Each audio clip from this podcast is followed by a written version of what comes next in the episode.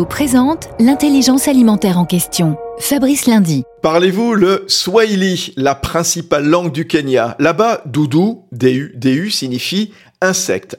Doudoutech est une pépite kenyane qui emploie des entomologistes et des microbiologistes de premier plan afin de développer et commercialiser des solutions de biocontrôle qui protègent les plantes en utilisant les éléments naturels. Le pays est l'un des gros horticulteurs mondiaux.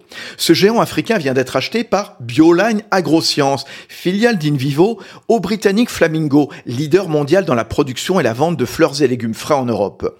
Le groupe coopératif s'installe donc en Afrique, un continent qui a un potentiel et qui est souvent précurseur dans toutes les technologies, notamment agricoles.